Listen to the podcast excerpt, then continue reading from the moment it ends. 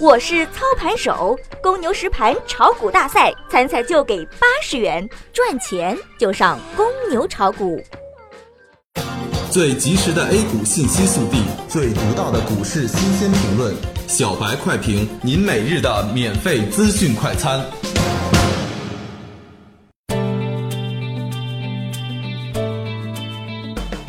各位听友，大家好，欢迎各位收听三月七日的小白快评。小白快评今日午评话题：银行异动护盘，午后大面积普涨，值得期待。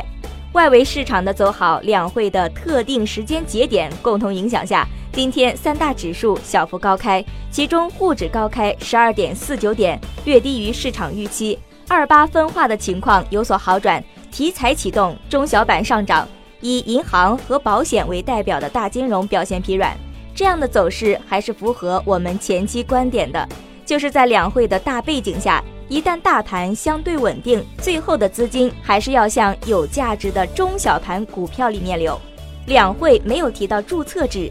据知情人士表示，注册制不太可能今年实施，因此短期对创业板是利好刺激，创业板因此展开了反弹，盘中一度上涨接近百分之五，五百只创业板股有十一只涨停，近七只小幅翻绿，整体表现非常强势。但是这是反弹，从估值上来看，创业板整体泡沫还是有的，但距离价值投资也越来越近。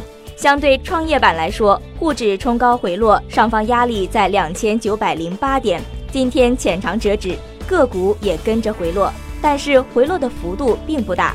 截至中午收盘，沪指报收两千八百九十六点五五点，涨二十二点三九点，涨幅百分之零点七八。板块方面，互联网、软件服务、通讯设备、仓储物流和医疗保健涨幅居前，银行和保险小幅下跌。个股普遍开启反弹模式，两市仅一百一十七家股票小幅下跌。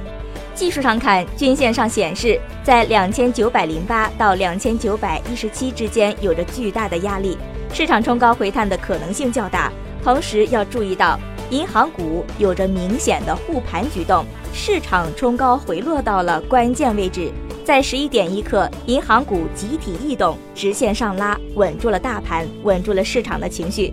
因此，短期小幅震荡可能会成为主旋律。